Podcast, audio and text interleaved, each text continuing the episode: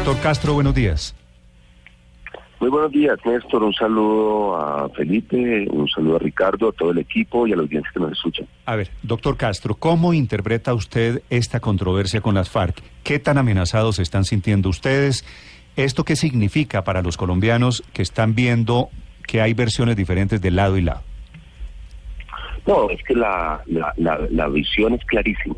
Sabemos exactamente qué es lo que quiere la FARC y qué es lo que van a tratar de hacer todas sus organizaciones afines a través de una serie de denuncias, denuncias que va a tratar de corroborar otra organización afín a la FARC eh, para que se cree un testimonio soportado por docenas de otros testimonios. Pero además, lo de ayer simplemente lo puso patente, pero no es diferente a lo que venía diciendo. Y estamos completamente advertidos. La FARC quieren enlodar a la dirigencia empresarial de este país y llevarlo al pantanal de crimen, de narcotráfico en el que ellos han nadado eh, durante las últimas décadas. Eh, diga lo que diga la redacción en la ley estatutaria de la JEP y pongámosle todas las salvaguardas que queramos, ellos van a buscar todas las formas de lucha para lograr que esto sea así, mm. para llevarnos a ese eh, a, ese nuevo eh, eh, suelo de todo y decir que es que ellos no eran los únicos que actuaban criminalmente, que aquí había miles y miles de colombianos y de empresarios. Doctor Castro. Otros.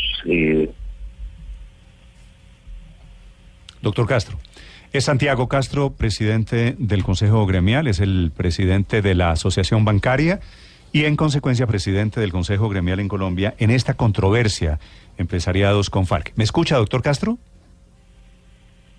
No, hemos perdido la comunicación. Dice él que no han servido las salvaguardias. Esas eran las que usted le decía, Ricardo, de los intentos del gobierno de tranquilizar de que la Jurisdicción Especial de Paz no es para las víctimas, sino para los victimarios. Es que, según quedó acordado, los civiles responsables de cualquier delito y que tuvieran que ir ante los magistrados de la Jurisdicción Especial de Paz serían quienes han tenido la posibilidad, quienes han sido determinantes en haber cometido crímenes graves, masacres, haber cometido actos violentos directamente vinculados con el conflicto. Esa es exactamente la palabra. la palabra es, determinante, es decir, pero ¿quién va a definir qué es determinante? Pues los jueces de la pues justicia. No, no, pero, pero Héctor, queda demasiado abierto porque Héctor no tendría la preocupación tan...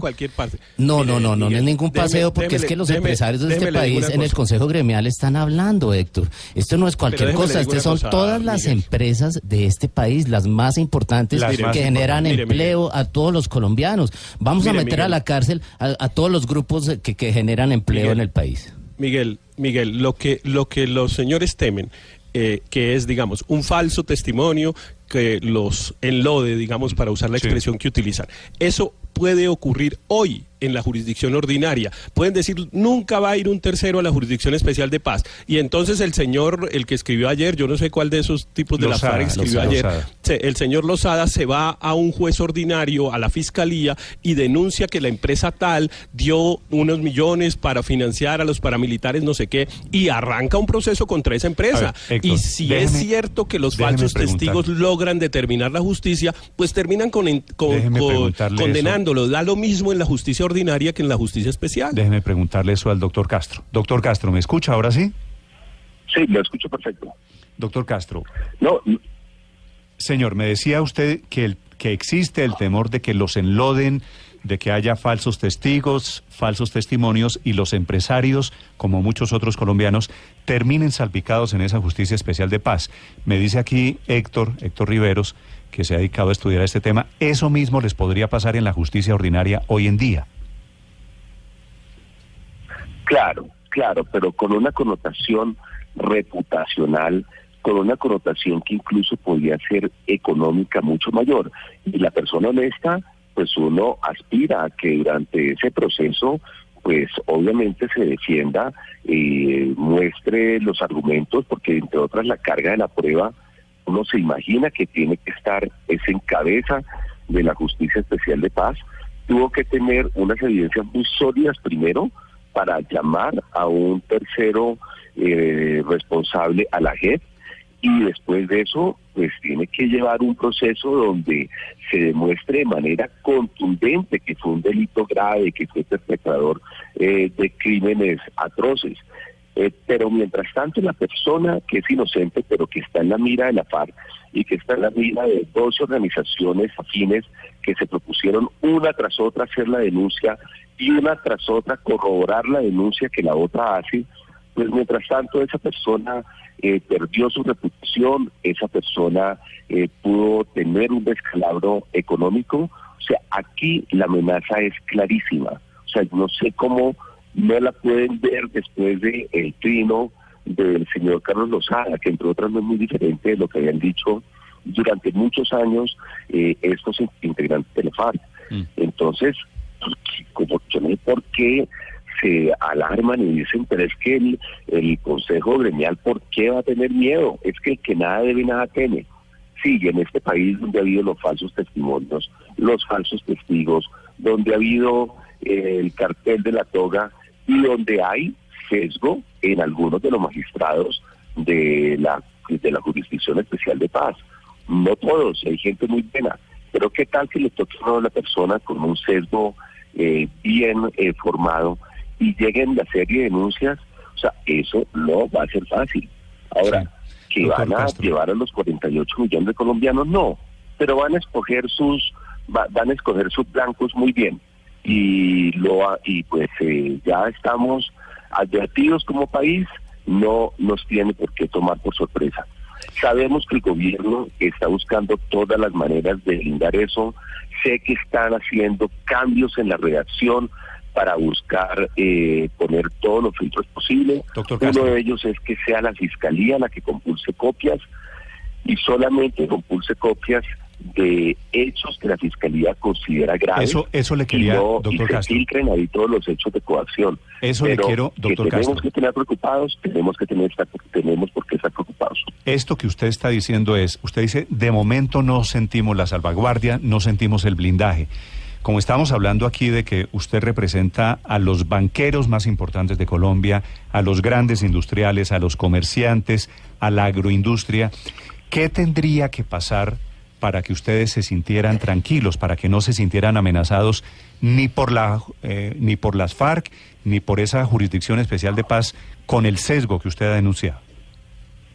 No, de por sí ya el hecho de la JEP eh, nos deja un factor de tranquilidad bastante, pero digamos no va a ser una realidad. Entonces esa reacción que se va a llevar a las plenarias tiene que tener el máximo blindaje, porque la preocupación va a quedar, pero uno puede, o sea, uno el riesgo lo va a tener, entonces uno, y aquí hablo como banquero, entonces uno cómo lo hace, gestiona ese riesgo y busca disminuirlo y bajarlo hacia eh, sus más, eh, sus mayores límites. Entonces, pues eh, vamos a tener que tener una serie de adiciones a la redacción actual eh, acompañamos muchos de los temas que ha presentado el fiscal, creo que aclaran, puntualizan, precisan. Y pues esperemos eh, que esto no se convierta en lo que la FARC quiere convertir, que es un lodazal para todo el sector privado. Sí. Doctor Castro, obviamente uno entiende que la preocupación de los empresarios es terminar parados ante la JEP rindiendo cuentas por cuenta de su participación mayor o menor, como sea en el conflicto, porque alguien finalmente financió, amparó y ayudó a las AUC. Y uno también entiende que les preocupen, por ejemplo, algunos magistrados como Rodolfo Arango, como Julieta Lemetre, que tradicionalmente, digamos, han hablado muy duro en contra de los paras. Pero yo quisiera entender en concreto cuál es el susto, digamos, cuáles son los delitos que los trasnochan tanto. No, el hecho de que una simple coacción, entonces eh, no se filtre, llegue a la JEP, que no debe llegar los simples delitos de coacción, allá en coacción se convierte en un, en un proceso de perpetrador de un acto o de una masacre hecha por un grupo al margen de la ley, llámese la parte, llámese los paramilitares, simplemente porque esa persona dio eh, plata porque fue eh, coaccionado para ello. Y entonces le empiezan a relacionar el delito atroz que ese grupo armado cometió con el simple financiamiento que fue coaccionado ese tercero, mm. llámese un ganadero, llámese un comerciante. Y entonces que la carga de la prueba entonces empieza a estar es en el ganadero. No, usted demuestre que primero que de verdad es que lo coaccionaron.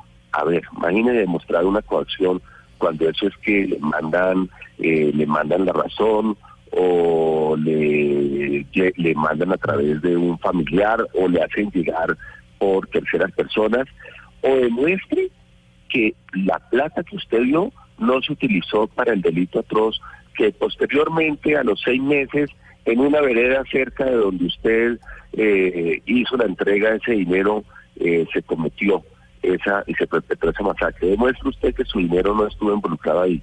O sea, son ya unos temas subjetivos que pueden ser un peligro constante. O sea, podemos tener todas las barreras, pero no hay filtros 100% y vamos a seguir con esa preocupación y la hemos manifestado y la tenemos ahora patente frente a la, al trino de la, del señor Carlos Rosada, jefe de comandos urbanos de la FARC.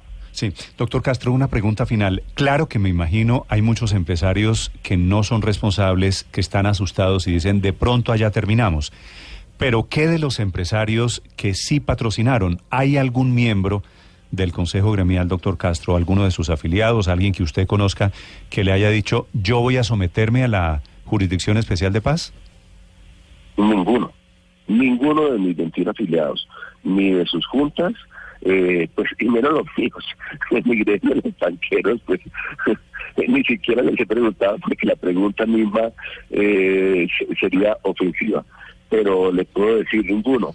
Pero ellos dentro de sus afiliados y de pronto no en tu en sus afiliados en sus juntas nacionales pero de pronto muchos de ellos que tienen eh, gremios descentralizados y que tienen gremios en departamentos que fueron aceptados por el conflicto, sí pueden tener un comerciante o un distribuidor, la persona que distribuía eh, la gaseosa o el agua o, cualquier otro eh, tipo de actividad económica que fue coaccionado y que puede estar muy preocupado que su coacción, donde no tenía ninguna opción, ahorita vaya a ser es, traducida en eh, financiación de delitos atroces.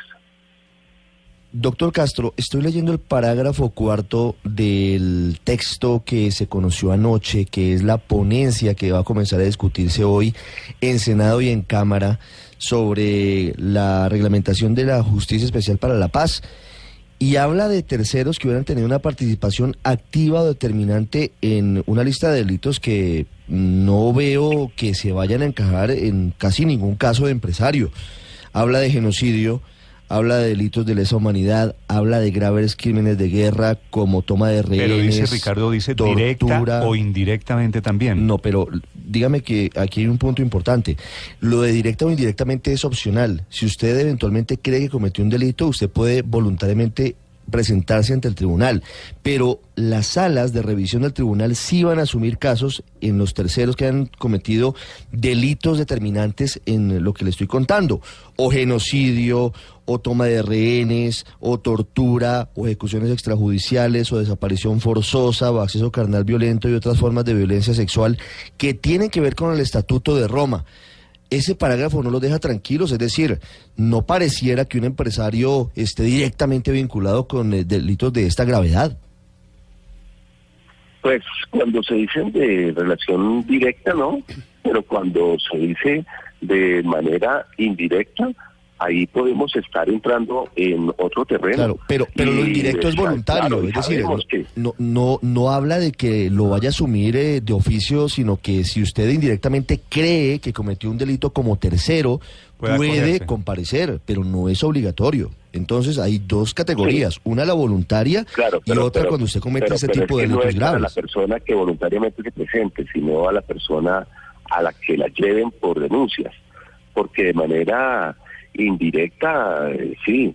Y nosotros celebramos. y pero las denuncias tienen que ser con delitos de esta Ministro, nos encanta que se, se aclare esa parte, que sea su participación sea activa y determinante y que esa participación haya incidido de manera eficaz y decisiva. O sea, nosotros no negamos que se han hecho avances, es más, los celebramos y estamos listos para seguir eh, haciendo sugerencias de todo tipo.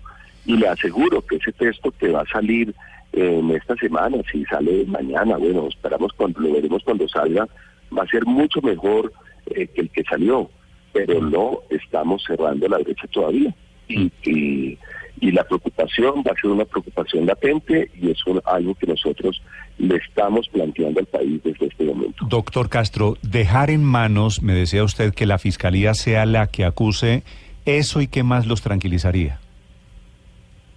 Eh, nos tranquilizaría porque será un ente con conocimiento y con capacidad, que además ya tiene muchos, eh, muchísimos años de haber sido creada. No es que acuse, es que sea la que compulse las propias. Mm, eh, y de una vez haga el filtro de todo lo que es delitos menores y llegue a la JEP lo que realmente tiene que llegar y lo que es su espíritu, que entre otras pues contempla todos los delitos que acabamos de, que ustedes acabaron de leer. Sí. Es decir, que no sea cualquier persona que vaya a acusar a cualquier empresario, a cualquier tercero. Siete, cinco minutos. Esta es la polémica con las FARC y los empresarios de Colombia. Doctor Castro, gracias por estos minutos. No, muchas gracias a ustedes.